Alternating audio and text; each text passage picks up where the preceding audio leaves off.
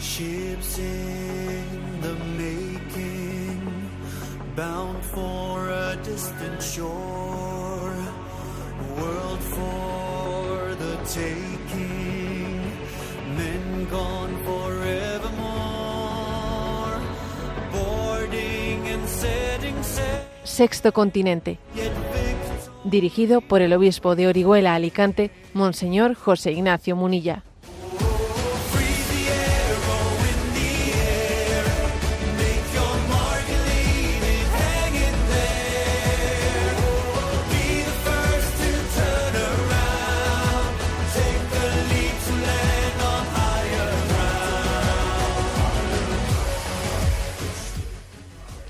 Un cordial saludo a todos los oyentes de Radio María. Un día más, con la gracia del Señor, nos disponemos a realizar este programa radiofónico llamado Sexto Continente, que lunes y viernes de 8 a 9 de la mañana, una hora menos, en las Islas Canarias, realizamos aquí en directo en Radio María España.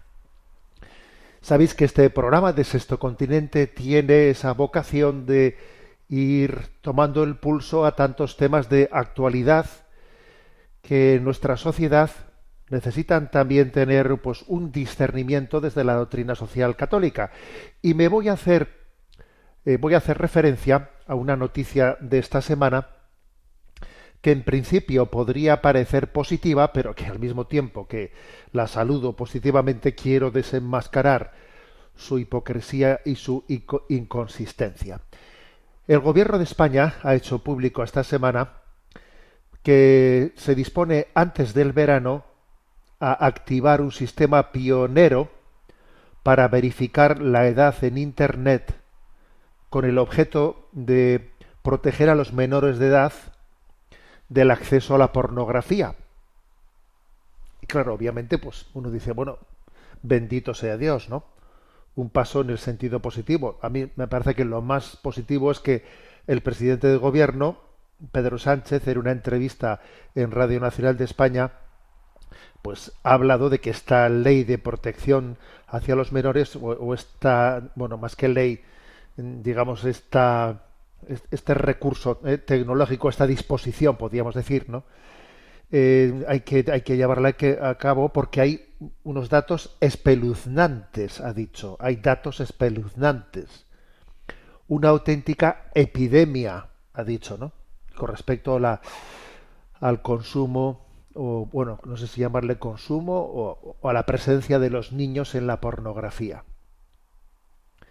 Entonces, bueno, pues eh, este ha sido un anuncio que se hizo el pasado martes. Antes del verano habrá una aplicación, una aplicación tecnológica en la que eh, los niños mm, queden incapacitados desde sus móviles en la medida en que los móviles estén a su nombre, ojo, ojo, eh, que eso, muchísimos móviles no están al nombre de los niños, sino al nombre de los adultos. Pero bueno, existirá esa aplicación y creo que es positivo pues el hecho de que se reconozca la situación de emergencia, de epidemia, eh, situación espeluznante, ¿no? El 70% de los jóvenes de más de 13 años consume habitualmente pornografía. ¿eh? 70%. Y entonces otro, otro dato es que la población española entre 12 y 15 años, eh, la mitad por lo menos de la población ya ha consumido pornografía.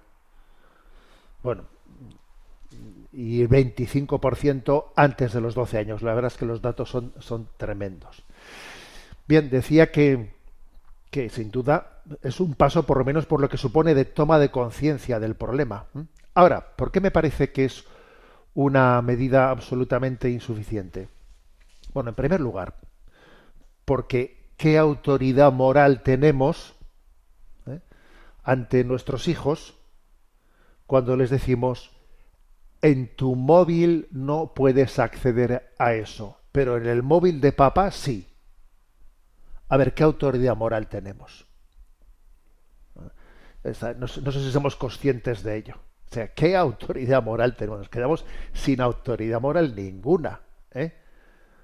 O sea, esto que a mí me impiden el acceso, pero, ah, claro, pero los mayores sí, ¿verdad? Yo no, yo tengo que esperar hasta los 18 años, pero los mayores sí que pueden, ¿no?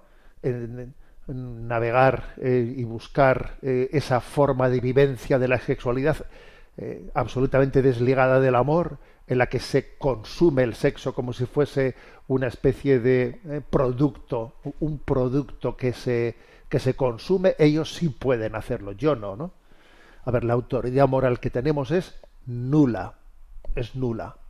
Eh, la misma que tiene pues un padre que con el cigarro en la mano le dice tú no fumas, mientras que no seas mayor de edad. A ver, pero ¿qué autoridad moral tienes que tienes el cigarro en la mano?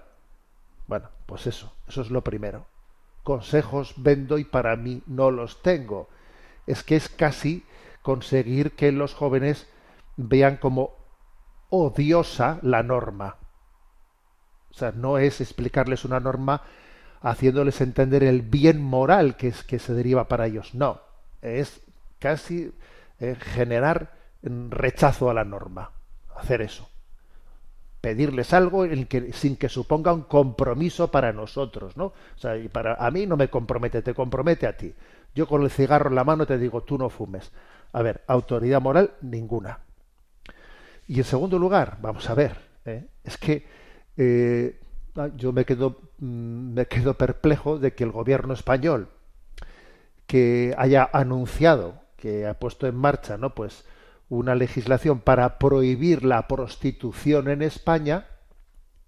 A ver, no entiendo cómo quien dice que, que debe de, de prohibir la prostitución en España, de lo cual, como yo ya he dicho en este programa, he aplaudido esa, esa declaración de intenciones del gobierno español, pero vamos, no estamos viendo cómo se materializa. Pero bueno, ¿eh? ahí está esa promesa que vamos a ver si es verdad o al final es mentira. Pero resulta que, claro, si usted dice que hay que prohibir la prostitución porque es vejatoria, porque es vejatoria, oiga, la, la prostitución por Internet, ¿qué pasa? Que es menos vejatoria yo creo que será todavía más vejatoria, porque una cosa es que alguien esté perdiendo su dignidad ¿no? ante un cliente personal, pero este, que, esté, que esté perdiendo su dignidad no ante un cliente, sino ante miles de clientes, pues será mucho más vejatorio para esa persona. A ver, me parece que es un argumento bastante lógico, ¿no? ¿Qué es más vejatorio? El que alguien eh, sea utilizado, utilizado y vejado ante una persona, en un prostíbulo, ante un cliente, o que lo sea además con unas cámaras ante miles y millones de personas. Vamos a ver. ¿Cuál de las dos vejaciones es superior? Si es que está bastante claro, ¿no? Entonces, bueno, pues me parece absurdo ¿eh? Absurdo que aquí no haya valentía, valentía para decir, a ver, el problema de la pornografía en el fondo es todo o nada, es todo o nada. La pornografía tiene que ser prohibida en su integridad y tiene que ser perseguida en su integridad.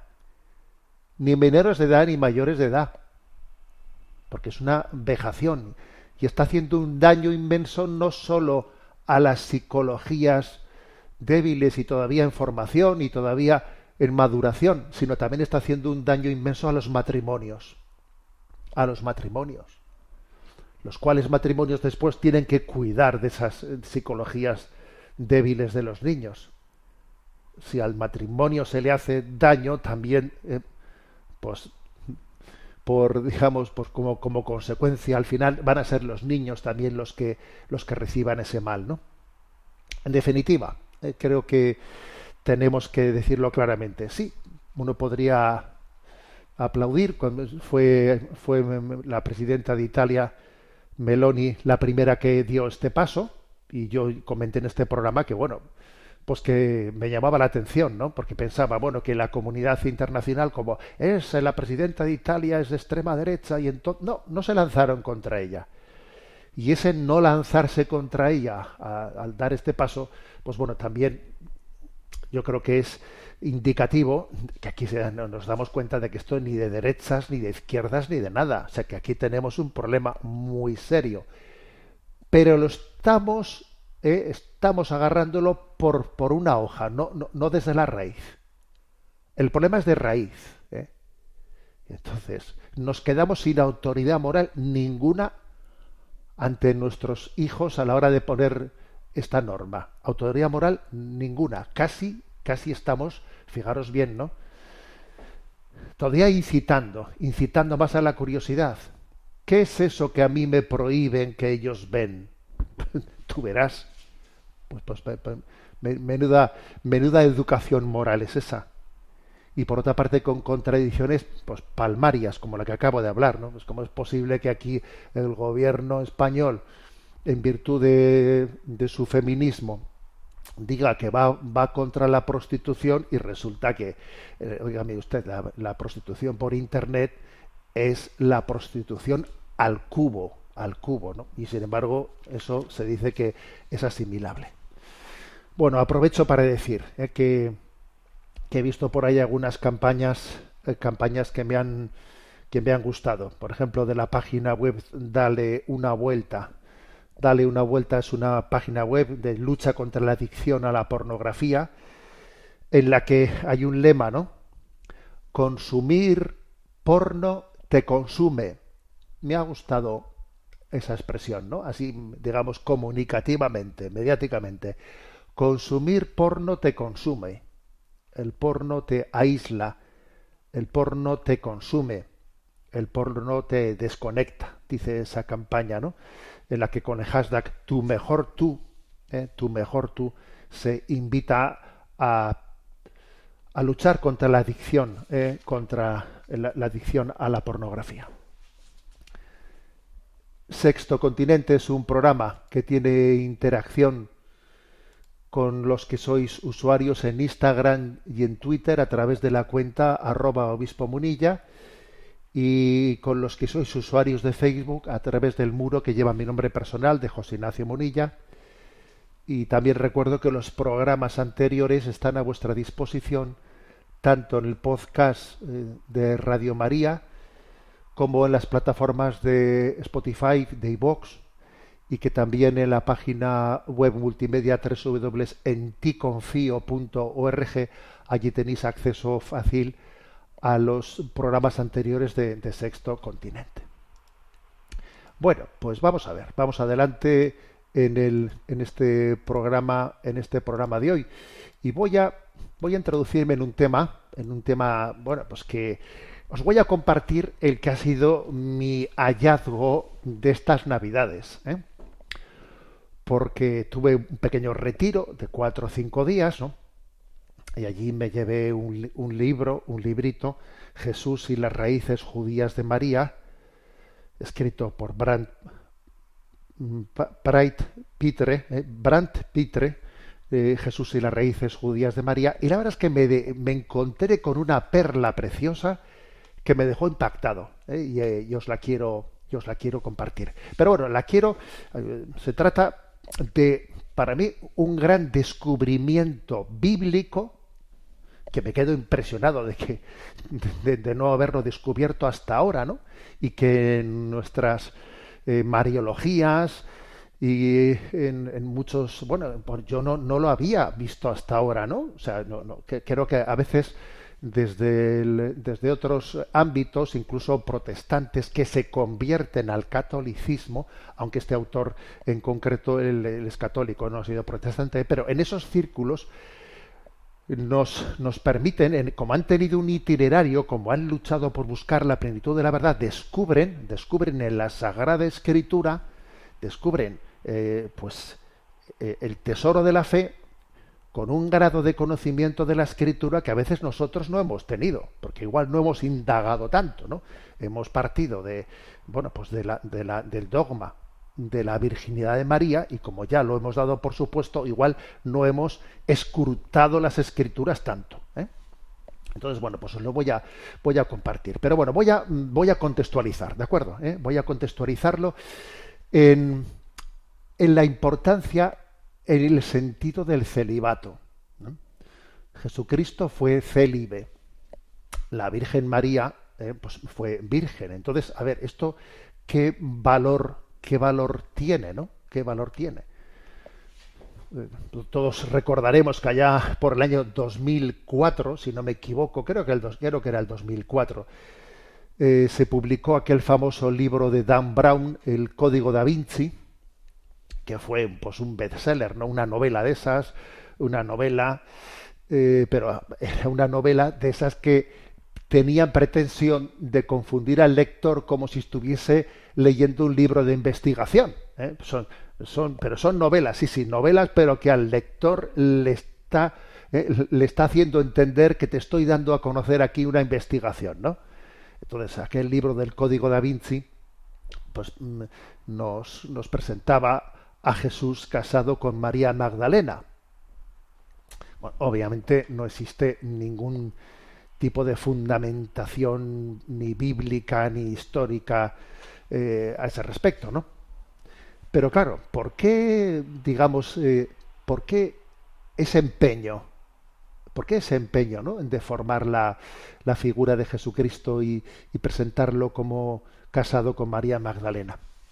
Bueno, yo creo que el empeño es doble, ¿no? Es malicioso. Por una parte, porque claro, si estuvo casado Jesús con María Magdalena, entonces los evangelios son mentira, no son históricos, claro. Contando en esa novela de Código da Vinci que María estaba casado con, es como decir, te das cuenta, los evangelios eh, te han engañado, y aquí sale eh, pues una novela de investigación, de investigación y te, y te cuenta la verdad. O sea, por, vamos, pues eh, digamos, es una manera ¿no? implícita de decirte los evangelios no son históricos. Eso ya ¿eh? en primer lugar. Pero es que además también detrás de eso también se esconde una deformación de la cristología. ¿eh? Una clara deformación de la cristología. ¿Por qué? Pues porque, a ver, Jesucristo, Jesucristo es Dios, ¿no? Y como Dios que es, pues hombre, nosotros no vamos a decirle a Dios lo que tiene que hacer y lo que no tiene que hacer, que obviamente Él es, Él es soberano, ¿no? Él es soberano. Pero es que el hecho de que Jesucristo fuese célibe no es porque no encontrase ninguna mujer con la que casarse, sino porque convenía a su identidad. Igual que el hecho de que Jesús fuese concebido por obra y gracia del Espíritu Santo no fue una opción caprichosa entre las muchas que Dios podía haber tomado. Dios es omnipotente, venga, voy a venir al mundo de esta manera, que se me ha ocurrido esta, me gusta más que otras. No, no es una opción caprichosa porque convenía a la identidad de Jesús como es verdadero hombre, nació de las entrañas de la Virgen María y como es verdadero Dios, pues fue concebido por obra y gracia del Espíritu Santo, es decir, la forma en la que fue concebido aunque Dios es omnipotente, lo podía haber hecho de otra manera, sí, sí, pero lo hizo de esta manera porque convenía ciertamente a la identidad humano-divina de Jesucristo, ser concebido así, de María Virgen, pero por obra del Espíritu Santo. Y aquí pasa algo, algo similar con respecto a, a por qué Jesús no se casó. A ver, ¿por qué Jesús no se casó? se podía haber casado. Bueno, sí, sí, es que, como digo, Dios lo puede todo, pero, pero no es esa la cuestión. Ciertamente Jesús es persona divina. Es persona divina encarnada y hecho hombre. Y si Jesús se hubiese casado, obviamente estaría, hubiese tenido un amor a una persona, a una mujer, que inevitablemente hubiese sido excluyente hacia otras o sea, Jesús hubiese amado a una mujer con un amor de totalidad, ¿eh? pero que además es un amor que excluye excluye el poder amar a otras personas como la estás amando a esta, ¿no? Y eso no convenía ciertamente, ¿no? A, a ese corazón de Jesús que estaba que estaba precisamente, ¿no? mostrando el amor de Dios a todo el mundo. A todo el mundo, ¿no? No de una manera exclusiva a una persona, con lo cual convenía ciertamente que Jesús fuese célibe, es obvio, ¿no? Es obvio. ¿eh? Por ejemplo, cuando eh, vamos al capítulo 20 de San Lucas, ¿no? Cuando se habla ahí de mm, se, le, se, le, presenta a Jesús esa polémica, ¿no? De si hay resurrección de los muertos, no hay resurrección de los muertos, ¿no? Dice, si a uno se le muere su hermano dejando mujer pero sin hijos, eh, entonces dice, había siete hermanos, el primero se casó y murió sin hijos, el segundo y el tercero se casaron con ella, y así los siete. Y entonces le preguntan a Jesús, cuando llegue la resurrección, ¿de cuál de ellos será la mujer? Porque los siete la tuvieron como mujer, ¿no? Y entonces Jesús, eh, Jesús dice, en este mundo, atención a esto, en este mundo los hombres se casan y las mujeres toman esposo pero los que sean juzgados dignos de tomar parte en el mundo futuro y en la resurrección de entre los muertos, no se casarán, ni ellas serán dadas en matrimonio. ¿eh? Es decir, que en el reino de los cielos todos seremos célibes, para entendernos, ¿eh? que la vida matrimonial y la procreación pertenecen a este mundo.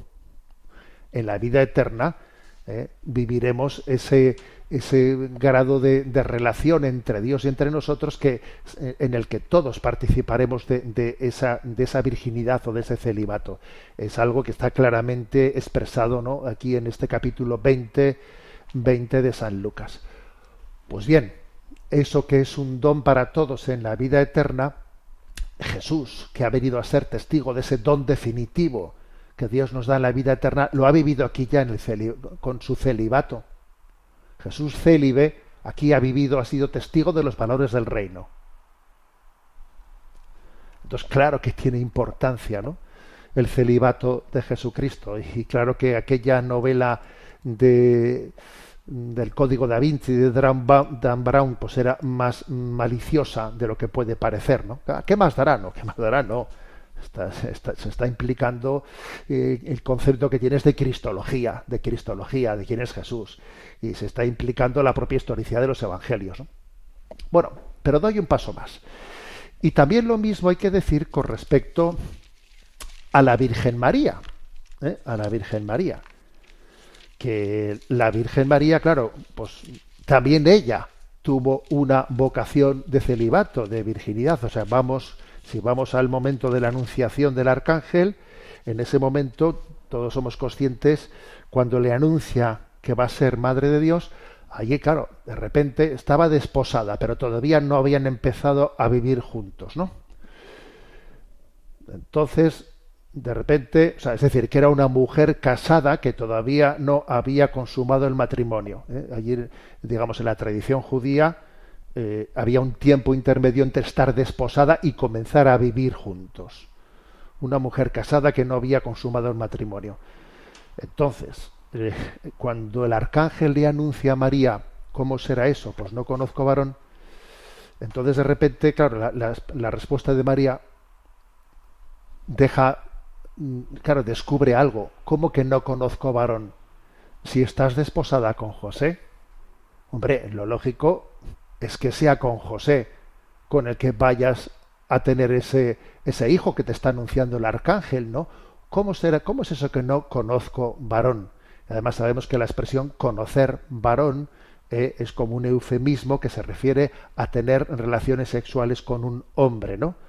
Por ejemplo, la Sagrada Escritura dice, Adán conoció a Eva, se refiere que tuvo relaciones con ella, ¿no? ¿Cómo será eso? Pues no conozco varón. Bueno, pues la tradición siempre había dicho pues que ahí había se estaba descubriendo un voto que María se casaba con José teniendo un voto de virginidad. Y claro, había muchas personas que decían, y, pero qué cosa tan rara, ¿no? ¿Cómo se puede casar uno teniendo voto de, de virginidad?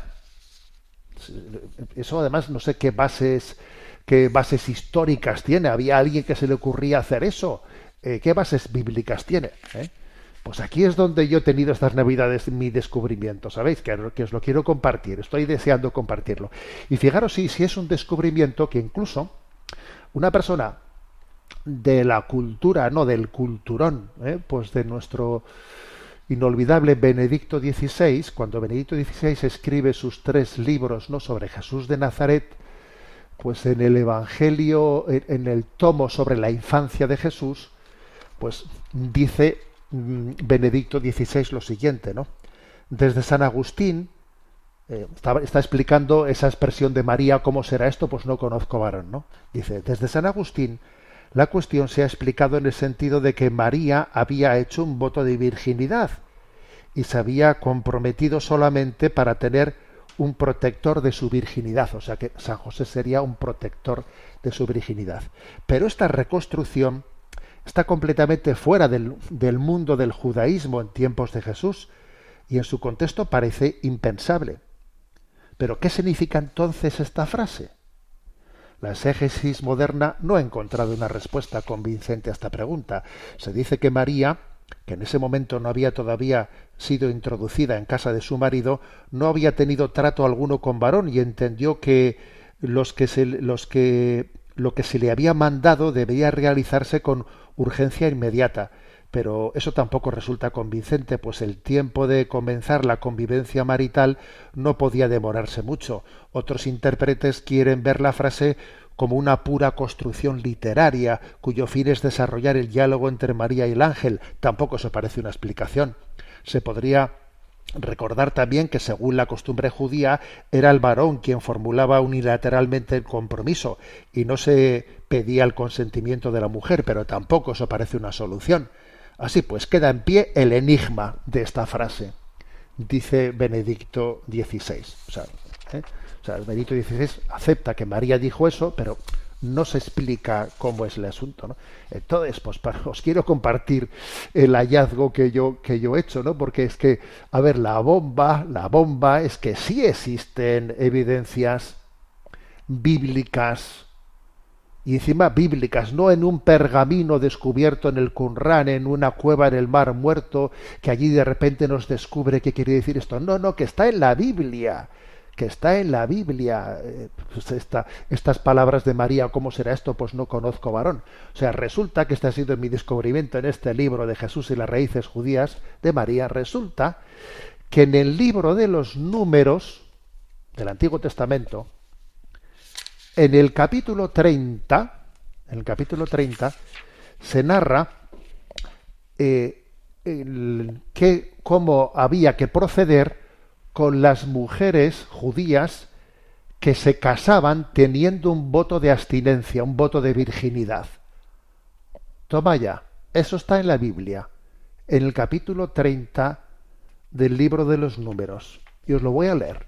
¿eh? Son, voy a leer los versículos que especialmente se hacen referencia a ello.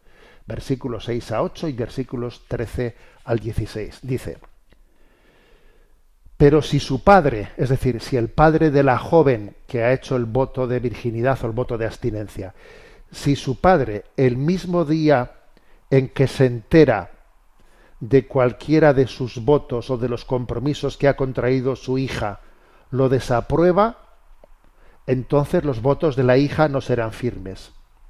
Yahvé no le tendrá en cuenta a esa joven sus votos, pues su padre los ha desaprobado.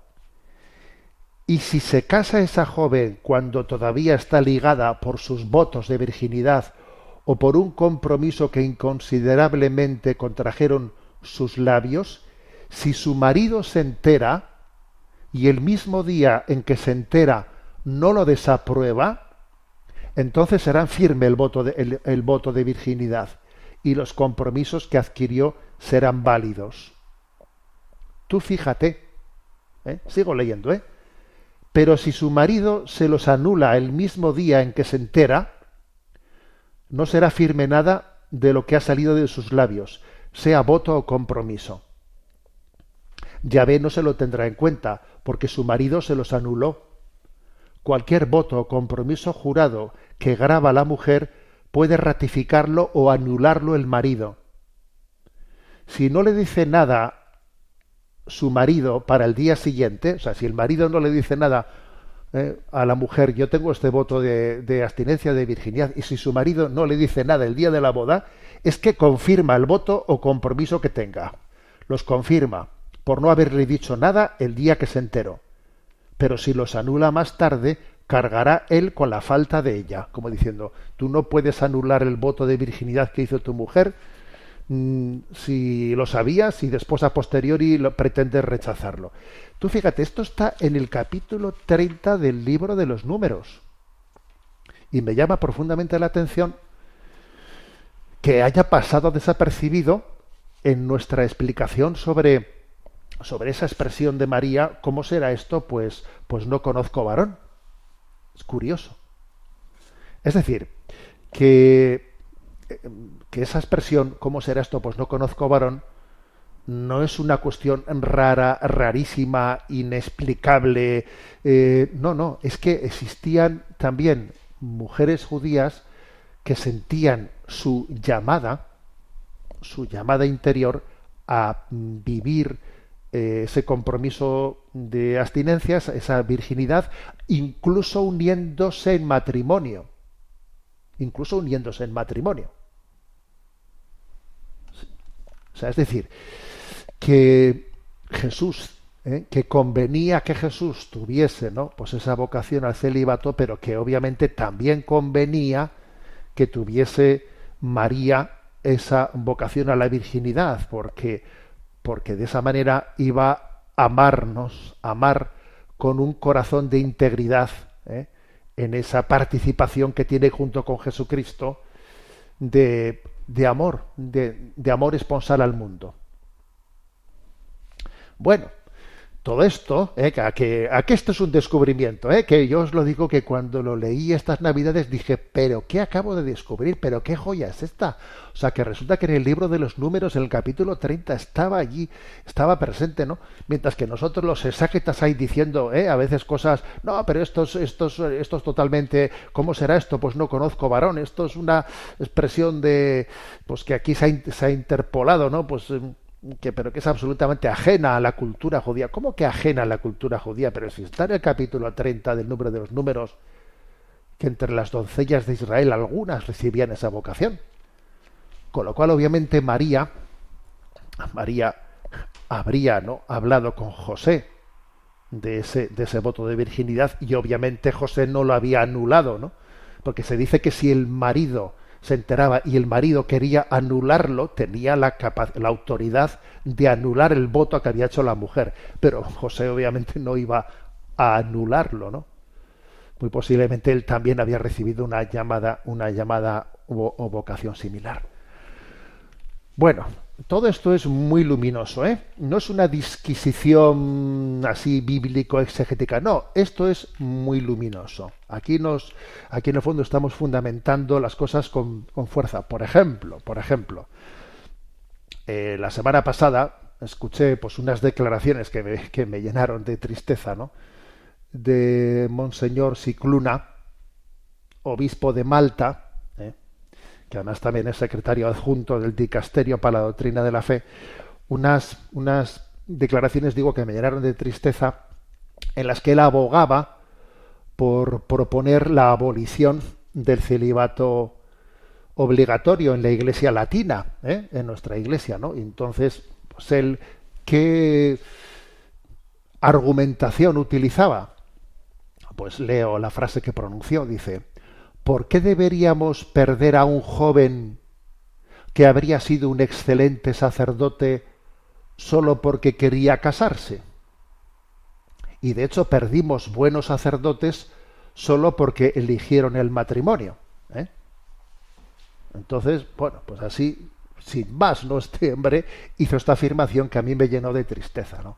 Me llenó de tristeza porque dije, vaya confusión que tenemos en la mente. Entonces, a ver, ¿qué pasa? Que resulta que, que el sacerdocio es una elección que hago yo, o sea, es decir, la vocación a ser sacerdote es una elección que hago yo. Entonces, claro, si, eh, si me permiten eh, compaginarlo con estar casado, ah, me interesa pero si no me permiten compaginar el sacerdocio con estar casado, pa, entonces no me interesa. Entonces, ¿por qué? Eh, fíjate, esta es la, este es el argumento, ¿no? Que dice, estamos perdiendo a jóvenes que habrían sido curas si, si, si se les permite casarse. A ver, pero entonces, ¿qué pasa? Que, que la, la vocación forma parte de mi elección o la vocación es una llamada de Dios. Y si Dios te llama, te da el don del celibato. De otras cosas porque, Jesús nos dijo, no, lo que atéis en la tierra quedará atado en el cielo. Si Jesús te llama, obviamente te da la vocación al celibato. Jesús no te va a dar la vocación al sacerdocio sin darte la vocación al celibato, porque es que obviamente no, no te va a meter en esa contradicción. Es que nos olvidamos de eso, que el que llama es Dios, que no es mi elección, no es mi elección la que dije, voy a ir al supermercado y voy a elegir, me gustaría esto, pero de la otra manera. A ver, que el que llama es el Señor. Y te llama para configurarte de una forma eh, en la que tu corazón se asemeje a ese corazón de Jesús que fue célibe. Y sí, claro, alguno podrá decirme ya, pero es que la Iglesia católica oriental, ¿eh? los, los sacerdotes se casan. No, perdón, los sacerdotes no se casan. Lo que sí que se permite es a algunos casados hacerse sacerdotes, pero los, los obispos no. Los obispos no. Con lo cual, a ver, no, no recurres a ese, argumento. O sea, me parece triste que al no entender el valor del celibato de Jesucristo, al no entender el valor ¿eh? de la virginidad de María, entonces también parece que el celibato es una cuestión mm, pues que que es de elección personal. De elección personal. A ver, y el celibato no es una cuestión de elección personal, es una cuestión de llamada del Señor. Una llamada que nos, que nos configura. Bueno, pues vale, esto es como una, esto último que he dicho es como una aplicación práctica, una aplicación práctica de, de, bueno, pues de esta perla preciosa que os quería compartir sobre el sentido del celibato de Jesucristo y también ese hallazgo bíblico ¿no? de, del libro del capítulo 30 del libro de los números sobre, eh, sobre ese voto de virginidad de María.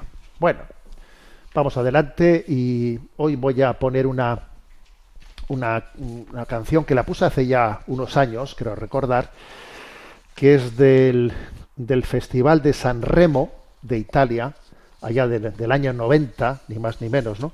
Pero os voy a contar un poco la, la historia, ¿eh? la historia de esta canción que ha adquirido, ¿eh? ha adquirido, eh, digamos, actualidad esta semana por el hecho de que un italiano, Luca Di Volte, que fue un gay, un gay que en el año 90, precisamente, Ah, perdón, me, he equivocado con el año del Festival San Remo, ese es 2006, perdón. Pero este italiano Luca Di Volte, en el año 90, 90 ganó el premio de Mr. Gay en Italia, pues dentro de esa especie de concursos LGTB que había, bueno, pues él ganó el, el premio de Mr. Gay, ¿no? Luca Di Volte. Pero luego tuvo una conversión, tuvo una, profunda conversión, ¿no? Y la verdad es que eh, su vida se transformó y además en gran medida pues, por, por, la, por María, porque se acercó a María. Él se había metido en la nueva era, estaba metido en las drogas, tenía una, una profunda, una vida mm, de promiscuidad homosexual, metido en las drogas, en la bebida, también se metió en la nueva era intentando buscar un sentido se metió en el budismo y, estaba sufriendo tremendamente. Y entonces se acordó el hombre, se acordó, estoy hablando del año 90, ¿eh? se acordó de que tenía una imagen de la Virgen en casa y allí fue y empezó a rezar el rosario y esa fue, fíjate, el inicio de su, de su sanación, ¿no? dejó su vida de promiscuidad, dejó, eh, comenzó a vivir, comenzó a vivir en castidad, Dios le dio también la gana, la, el don de que pudiese también reorientar su atracción homosexual y, está felizmente casado ¿no? en, este, en este momento. Y además él está ayudando a muchas personas también a acompañarles en sus heridas, ¿no? en esas heridas que han generado la homosexualidad. Es Luca di Tolbest, pues es un hombre que está haciendo un gran bien, ¿eh? un gran bien a la Iglesia, bueno, a la Iglesia y, a, todas y a todas las personas heridas, ¿no? Porque claro, él ha, de alguna manera ha vivido, ¿no? Esa, esa herida de la homosexualidad y, habla desde su desde su experiencia y él está metido en grupos de ayuda, ¿no? Bueno, pues digo que Luca Di Tolbe esta semana eh, pues ha salido ¿no? a la luz pública porque también se ha, ha mostrado su, su pesar, ¿no?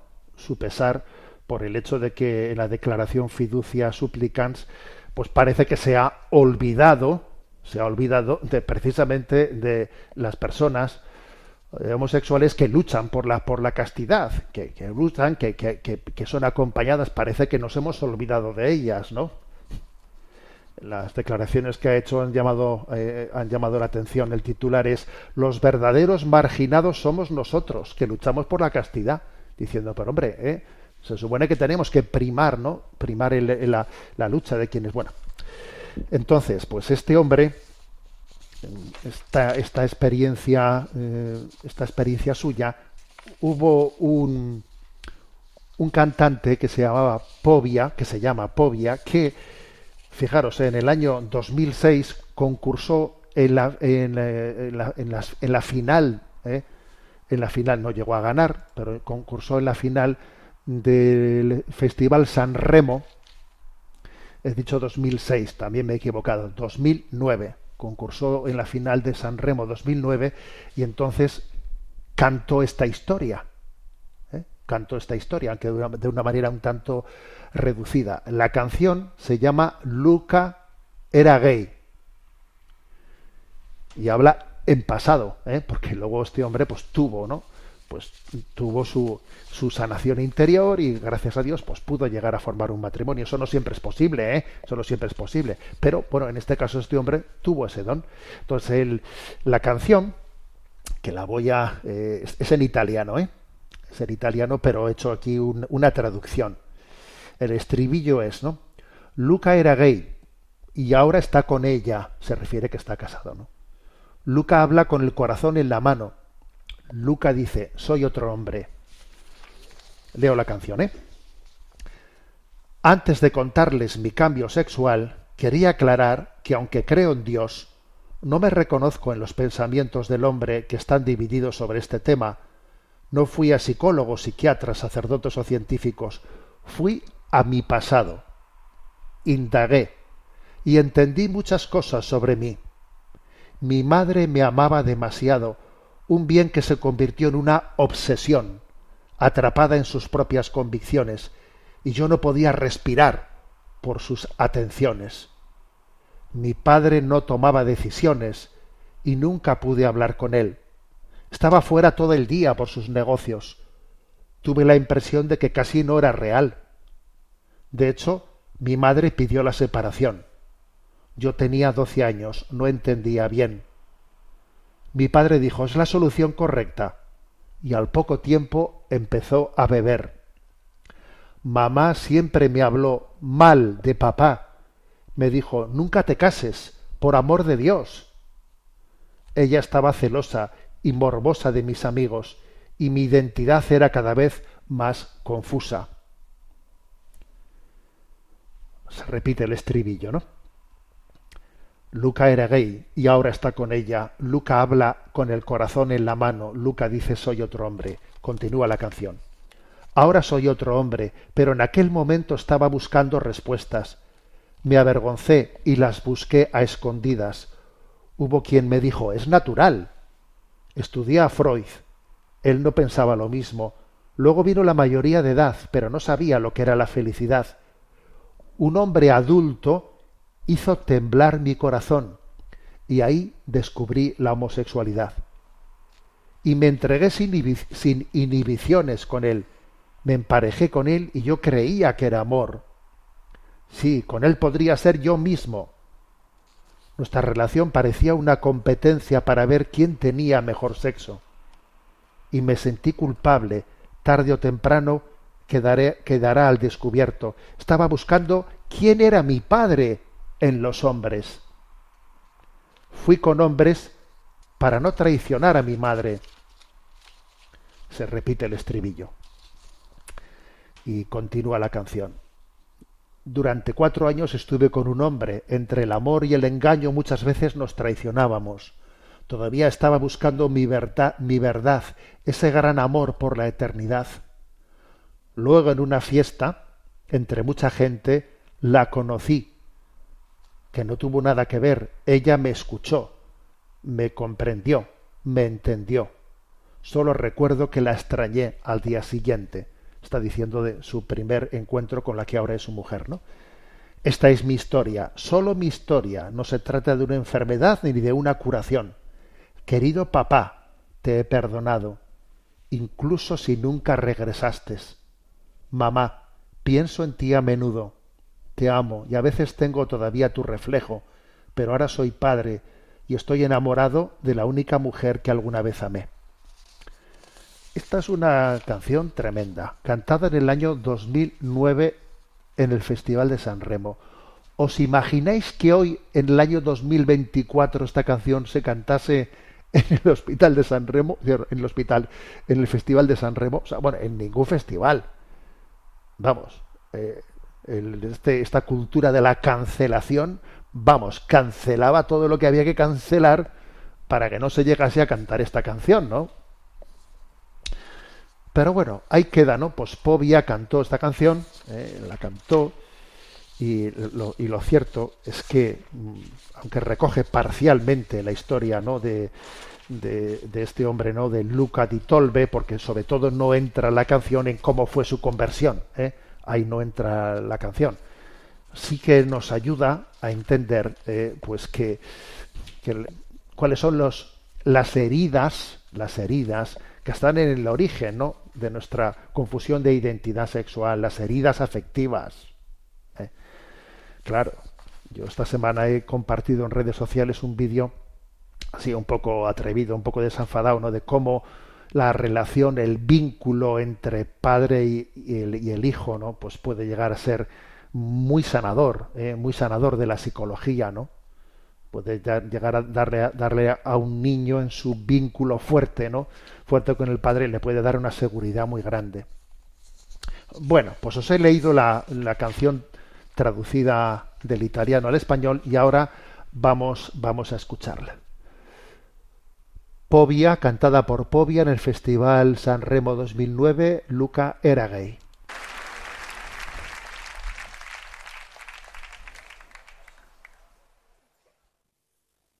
Luca era gay e adesso sta con lei. Luca parla con il cuore in mano. Luca dice sono un altro uomo. Luca dice prima di raccontare il mio cambiamento sessuale. Volevo chiarire che anche se credo in Dio, non mi riconosco nel pensiero dell'uomo che su questo argomento è diviso. Non sono andato da psicologi, psichiatri, preti o scienziati. Sono andato nel mio passato, ho scavato e ho capito tante cose di me. Mia madre mi ha voluto troppo bene, un bene diventato ossessione, piena delle sue convinzioni ed io non respiravo per le sue attenzioni. Mio padre non prendeva decisioni ed io non ci riuscivo mai a parlare. Stava fuori tutto il giorno per lavoro. Io avevo l'impressione che non fosse troppo vero. Mamma infatti chiese la separazione. Avevo 12 anni, non capivo bene. Mio padre disse è la giusta soluzione. E dopo poco tempo cominciò a bere. Mamma mi parlava sempre male di papà. Mi dicevano sposarti mai per carità. Delle mie amiche era gelosa, morbosa E la mia identità era sempre più confusa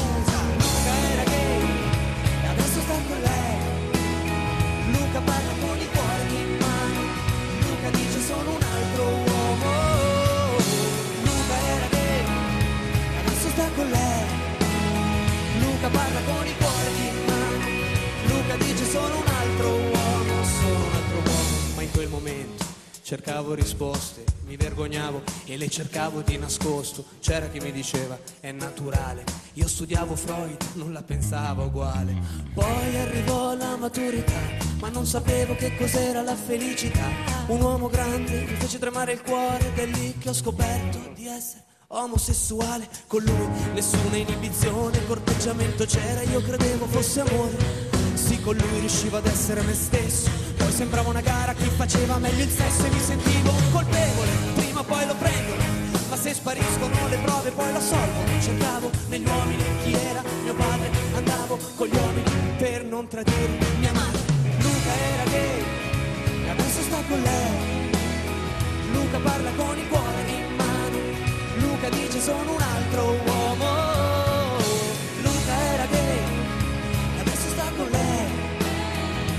parla con il cuore in mano.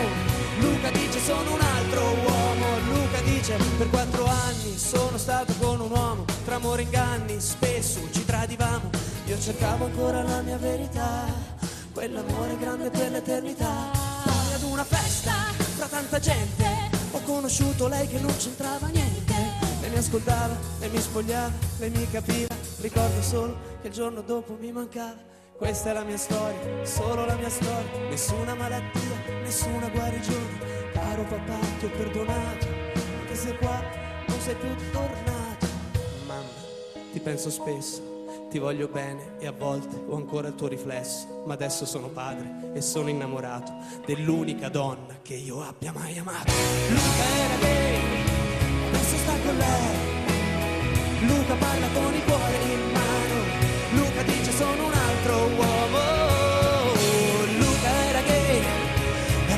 cold.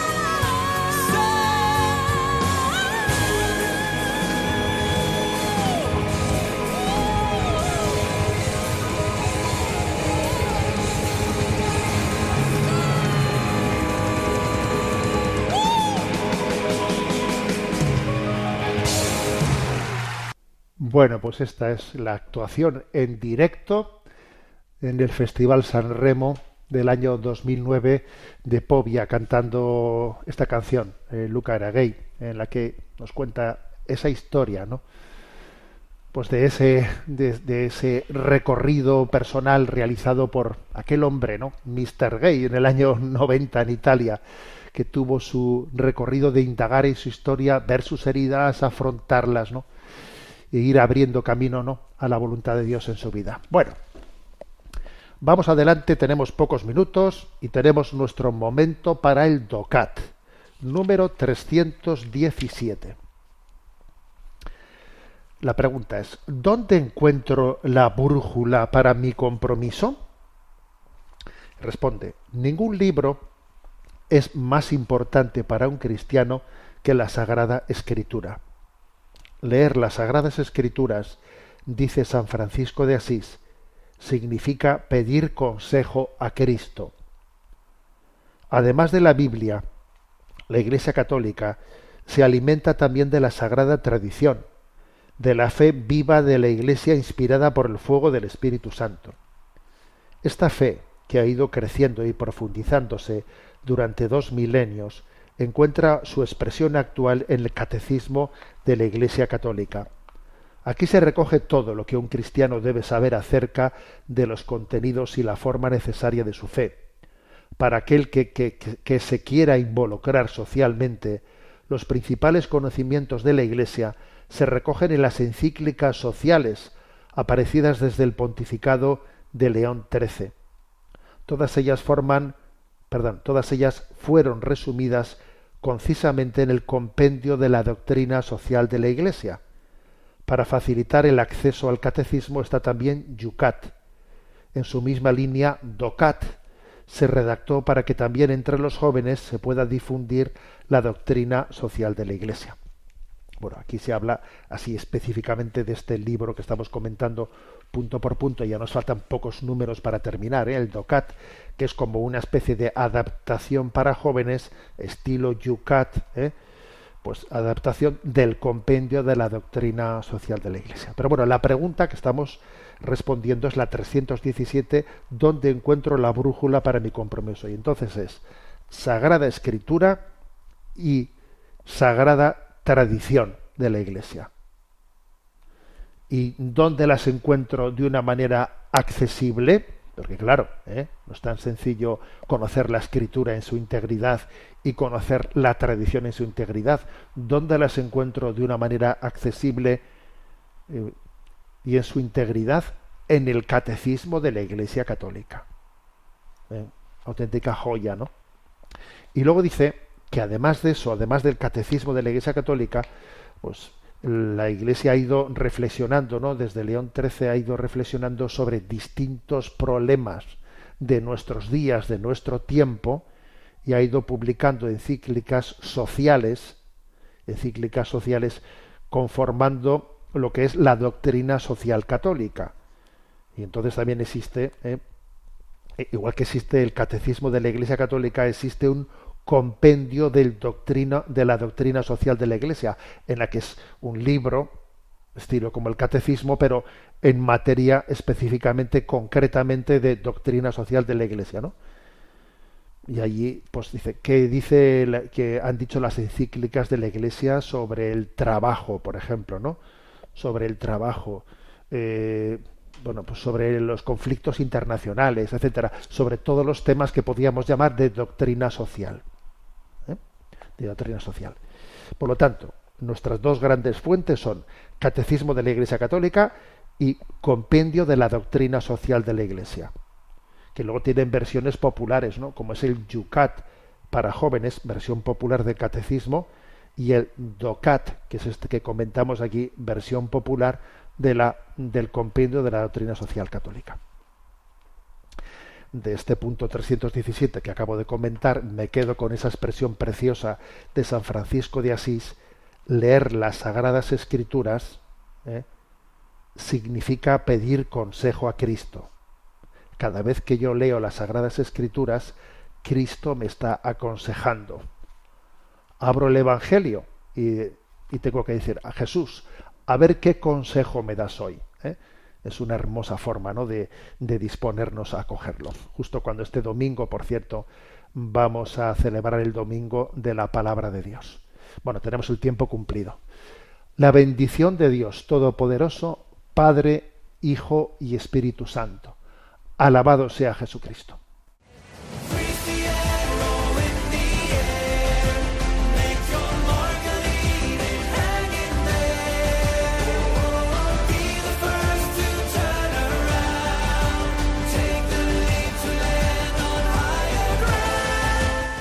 Finaliza en Radio María Sexto Continente, dirigido por el obispo de Orihuela Alicante, Monseñor José Ignacio Munilla.